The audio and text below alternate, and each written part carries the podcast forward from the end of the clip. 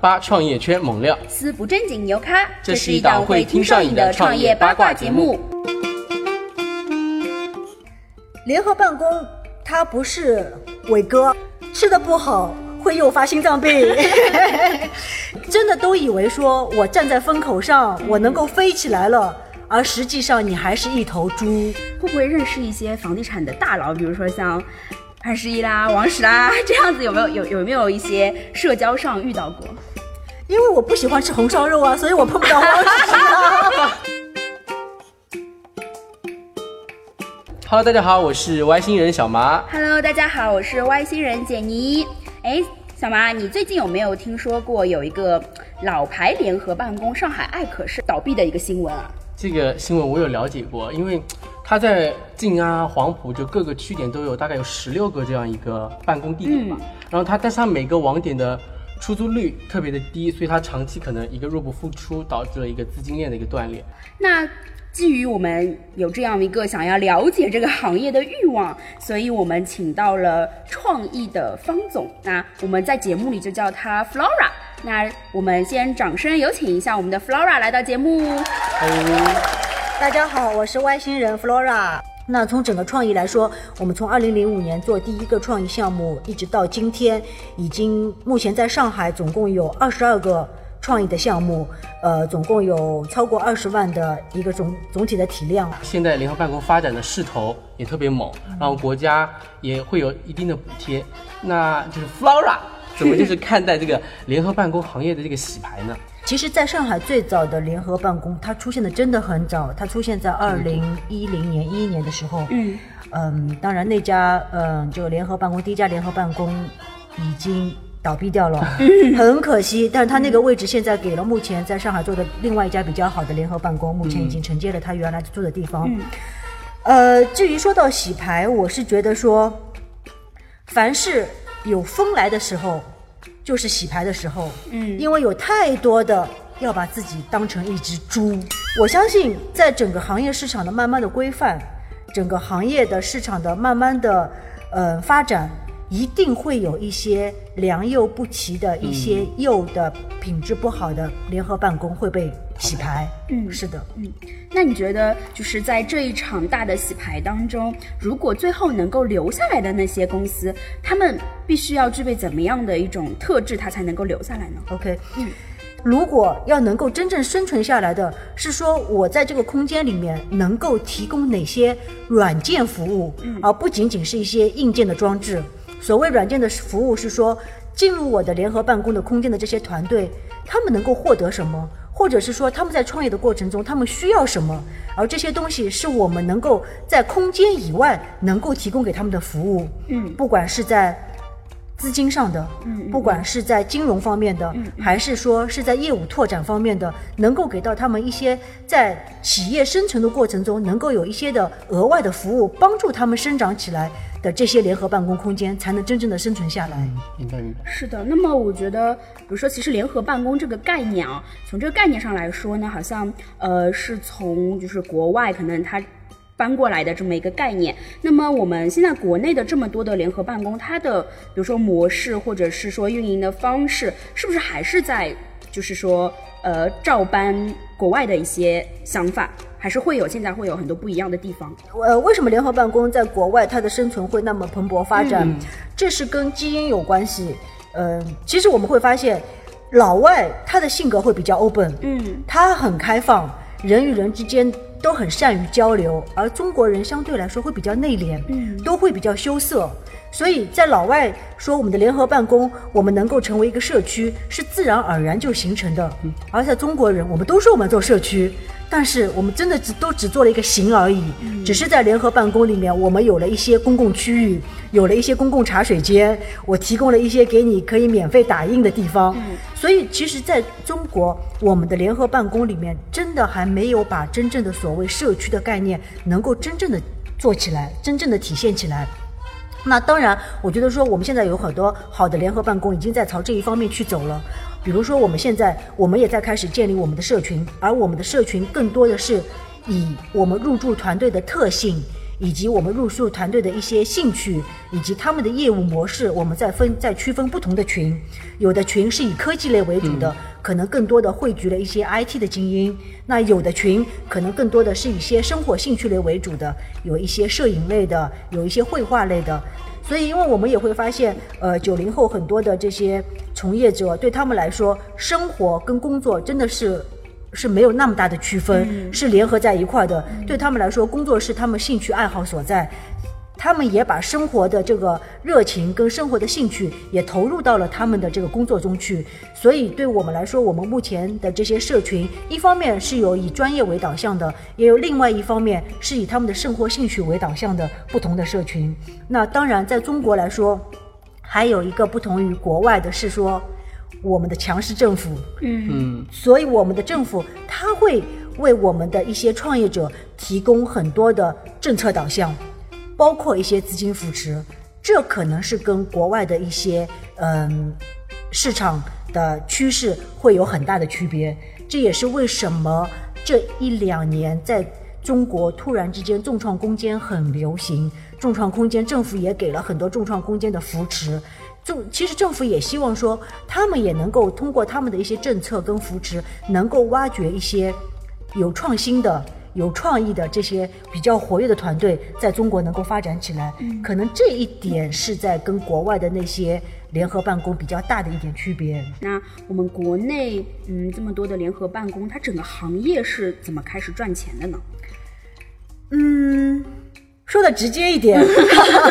可能目前赚呃赚钱的主要的模式还是以租金的租金的收入，包括我们一直想要模仿的 WeWork。嗯。他们目前的报表，财务报表百分之九十五来自于租金，嗯，还有百分之五来自来自于会员服务，嗯嗯，所以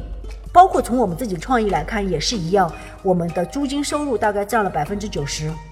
还有百分之十可能也是一些会员的服务，我们额外那个额外的一些支持，包括一些政府的扶持，嗯，对，所以可能是呃到目前。到目前为止来说，嗯，租金收入还是这个行业主要的一个。一个收入来源。嗯，其实我觉得就是创意作为一个传统的一个房地产行业啊，就像现在在，呃，现在就是像面对像 IT 橘子啊，或者是客空间这些有互联网背景的这些行业，你怎么去跟它竞争呢？嗯，我觉得说是每个企业它都有不同的基因所在。那客空间它是做媒体出身的，那呃包括橘子空间他们是做 IT 出身的，呃而我们创意我们自己是从商业地产出身的。那对我们来说，呃其实从不同的基因生长来说，各自有各自的成长优势。那从创意来说，我们的优势在于我们对空间的改造能力，包括我们对建筑的一个把控能力。以及说我们在怎么样能够在有限的空间里面，能够通过我们有力有效的动线的整改，能够把这个空间有最大化的经济收益，这可能是我们的长项。那对我们来说，嗯，在社群的建设，其实是我们也是刚刚在开始着手的一个这个领域。所以在这一部分，我们一方面会跟呃相对成熟的这些社那呃这些社群做一些比较深入的合作，包括呃一起开工，包括 S Book，包括 V V I 包括 V I A，都是我们找到的一些很好的一些社群跟团队。那我觉得说，就像我刚才说的，不同的基因，我们找到一个好的契合点，我们共同成长，我们一起联手发展，大家能够才能够走得更远，做得更好。嗯，那现在能不能跟我们聊聊，比如说现在这样子状态下面的创意，它现在的联合办公的入住率是大概是多少啊？因为目前整个对创意来说，我们目前的工位只有呃只有三千多个。那对整个的行业来说，有很多专业做联合办公的，他们的呃整体的数量已经远远超过我们了。那对整个创意来说，联合办公是我们其中一个产品线。三千个联合办公目前的出租率，已经在运营的项目的出租率都达到百分之九十五以上，这么高，就差不多是满租了，对吧？几乎都是满租。那比如说我们整个行业里面，呃，多少的入住率才能够保证自己能够暂时活下去？呃，是这样，在整个行业里面，以我所了解的这个联合办公，目前通常来说，大概是说它的每个项目的出租率达到百分之七十，嗯，是刚刚的一个及格线，刚刚一个集合间，就是说它这个产品，它这个项目空间是可可能可以走向呃这个呃收有未来发展衡，对对对，它能够收支平衡了。怎样去做才能够让现有的租户不流失？嗯嗯，联合办公它是这样，它是的受众群也是有一定的特定性的。比如说联合办公，它一定是一些比较小的团队，可能是两三个人，一直到成长了以后变成十个人，可能在规模再稍微大一点，十个人出头一点。联合办公，他们比较喜欢在联合办公里面，因为他们希望说，一个是那个氛围比较比较轻松，都是一些年轻的创业团队。呃，那当然，呃，彼此之间都是也是有能够携手一起合作的一个机会点。那当一个团队它发展了以后，或者是说它拿到了一笔一笔融资了以后，它企业规模在慢慢的在成长，那一下子它涨到二十个人了，或者是说更多的人了，二十五个人了，也许联合办公就没有办法再容纳他们这样一个团队的成长性了。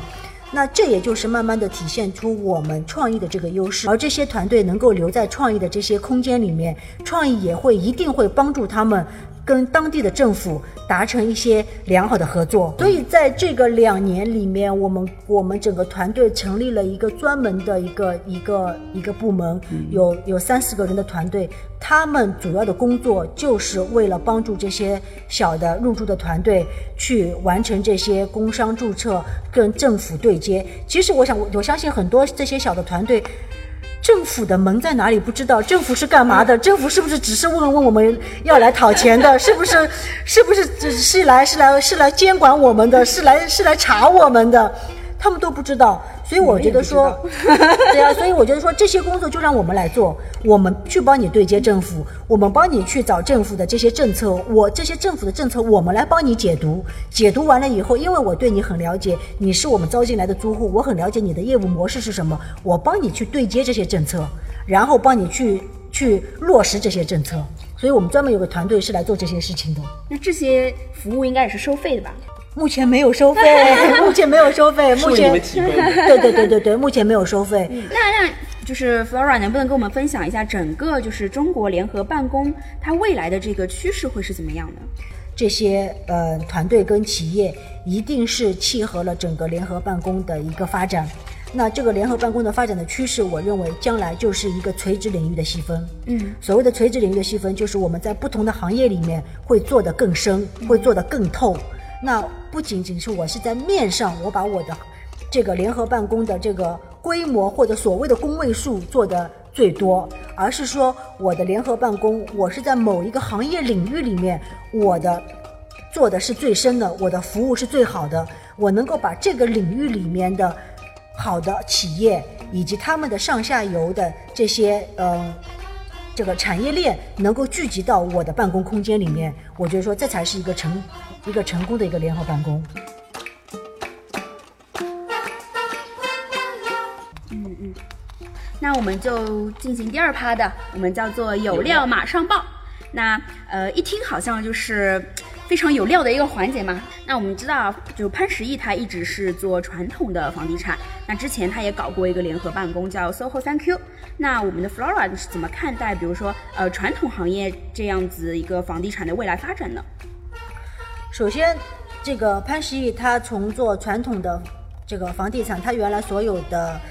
物业都是以销售为主的，所以他的报表非常非常好看。突然之间，大家都在都在说，哎呀，潘石屹的这个 SOHO 不行了，因为他去年的财政报表一下子整个利润减少了百分之九十几。真的是那么差吗？其实人家不过是说把原来销售的那些物业改成了持有，把他的原来的销售改成了出租，所以他现在只是他也是在做一个转型，他开始做了自己的 SOHO 办公，他做做了自己的 SOHO 三 Q。其实做 SOHO 三 Q，他也是顺应了这个趋势，顺应了这个行业的发展。当然，他做的这个呃这个联合办公不是每个人都能够模仿的，因为别人是一个房地产开发商，他们很有钱，所以他们的装修、他们的这个品质不是大家能够模仿的，不要轻易去模仿。现在就是传统行业的一些房地产都开始往联合办公开始过渡，嗯，就是联合办公这个点能够拯救现在传统房地产的一个商业地产。嗯，联合办公它不是伟哥，吃的不好会诱发心脏病。因为创意一直善于改一些老房子、老建筑，老房子、老建筑的结构真的很麻烦，嗯嗯嗯，所以投入真的不低。像我们来说，呃，我们我刚才说的，我们华山路、武康路那个项目，地段很好，又是老建筑，几乎改造的成本，包括动结构，包括动外立面，然后内部装修，然后所有的呃配套设施增增增加配电量，然后把所有的家具全部配到位，大概是每平米的成本要达到两千五百块钱一平米。那这个是跟传统的办公，我只是把外立面装修一下，把公共区域装修一下，呃空呃内部空间你自己来装修，我毛坯交给你，那成本是不一样的。我们之前了解，比如说我们呃了解 Flora 的一些个人履历的时候，我们发现 Flora 她是在房地产行业经呃从事了非常多年的，那也不止哦，我在我在进入房地产行业里面，我还是医院里面出生的，医院出身，是是是做小护士吗？呃，是做一个更更更加更加神圣的一个岗位。其实我是在产房里面做助产士。那我在医院里面待了，我在医院里面待了三年，待了三年。然后我因为不喜欢整个的医院体制，我不喜欢那个一成不变的工作工作方式，所以我一定要出来。所以我我很幸运，我是两眼一抹黑，所谓的无知者无畏，就踏入了这个房地产行业。踏入房地产行业那个时候。是做销售，然后呃，我从二零零一年进入了宏基，就是我现在就职的这个创意的母公司集团公司宏基。我零一年进入集团，到今天已经是十五年了，整整十五年。那这十五年的就是商业地产的这一块经历当中，呃，这么久会不会认识一些房地产的大佬，比如说像潘石屹啦、王石啦这样子，有没有有有没有一些社交上遇到过？因为我不喜欢吃红烧肉啊，所以我碰不到王石。你把王石的红烧肉事件说了出来，笨笨红烧肉。很大一个梗。这个事件当时也是在网络上，这个效应特别特别的大。那那 Flora 对就是呃王石，他当前前段时间非常大的一个新闻，你你你有没有一些自己的看法？嗯。我们抛开所有的八卦来说，我觉得说王石是我非常尊尊敬、非常尊敬的一个一个领导人，因为我觉得说每一个企业的创始，每一个企业的领导，我们从王石，我我一直很佩服他的是说，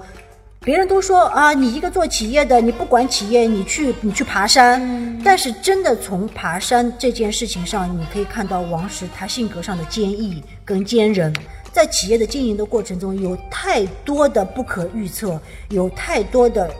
嗯，风险以及暗礁。我觉得说，我一直认为说，王石做的每一步选择，他的每一个决定，都是经过他的深思熟虑的，一定有他的自我的决断在里面。所以我一直觉得说，对王石，我一直心生佩服。嗯嗯，就是他，他真，他是一个伟大的企业家，包括柳传志。都是那个年代非常伟大的一个企业家，都是我仰望跟膜拜的，是我心里面的一个成功的一个典范。Flora，凭你自己这么多年在房地产的呃经验，那能不能给我们一些小白用户谈谈一谈中国房价未来的趋势？相信我们很多听众对于这一块 也是相当的感兴趣。哎呀，房价的趋势，我我真的是一声叹息。真的是，真的是，现在的房地产真的是贵到不可理喻。上个星期拍了一块又一块地王，是的，楼板价一十亿。好吧，我们的新静安，新静安闸北区新静安拍拍到了楼板价十几万一平米，楼板价十几万一平米，他要销售什么价格？让我们这些老百姓，让我这些打工的怎么再去买房？如果像这样情况下，中国一线城市的楼新的楼盘啊越来越少，那旧房改造是不是就会变成未来一个非常大的趋势？是的，现在各个区都在强调我们要做城市更新。那城市更新的内容可能有一部分就是涉及到旧房改造。那旧房的改造应该不会再去做大规模的大拆大建，嗯，那只是说我们怎么再把那些旧的房子的功能性做调整，结构性做优化。像我们愚园路上有很多。三四十年代的、五十年代盖的那些建筑，我们怎么发挥这些建筑的它历史底蕴，怎么把这些的历史建筑在功能性上面，在结构性性上面能够发挥出来，是让符合现在的市场经济的需求。其实刚刚也有提到嘛，WeWork 在大举入驻中入驻中国的时候呢，其实 WeWork 在中国的那个投资方，我们都知道就是联想控股的嘛，然后宏基的母公司也是联想控股的。对你们会在未来会跟 WeWork 有大量的合作吗？嗯，WeWork 进入中国，呃，宏呃联想控股下的弘毅是它的这次进入中国的一个、一个重要的投资方。联想控股是我们宏基的投资方。嗯，那一不小心，创意跟 WeWork 成了表兄弟。对，然后去年 WeWork 的呃，在上海去年七八月份的时候，呃，跟宏基跟我们创意之间有过很深入的交流，包括也来看了我们所有创意的这些项目，就是我们一直在探讨以一个什么样的形式来一起合作，因为我们第一，我们都有共同的呃这个这个业务，都是做办公产品的，那可能创意做的办公产品的面更广。呃，这个呃涉及的领域更多，产品线分得更细。那 WeWork 它只是做联合办公这一个点，那是不是在联合办公这一个点上能够跟创意合作？我们目前都还在做深入的沟通。那我想，我们有了一旦有了明确的呃一致的方向，我们会会很快的告诉大家。好的，那让我们来听一下员工爆料。这个领导脾气吧，说也说不准，像个打油头，一点就炸。上次谁把谁还骂哭了？说好的白羊座傻白甜去哪里了？说好的白羊座傻白甜去哪里了呢？我今天衣服 也是白羊座，你 我们哇！我现在跟两个脾气火爆的白羊座坐在一起，我好怕怕。来，我们我们 Flora 回应一下我们员工的嗯秘密爆料。这个，哎呦，我一下说不出来，好吧，被他们点到点了，直戳到我的点了。那刚爆料里面那个被被被骂哭的小伙伴，你后来怎么安慰他？不用啊，他厕所里面待了半个小时，出来以后又来我办公室了呀。这一期的节目呢，也就到这里差不多结束了。也希望我们的听众呢，可以多多关注我们的 VI 人物，关注我们的我是外星人八创业圈猛料。撕不正经牛咖，这是一档会听上瘾的创业八卦节目拜拜拜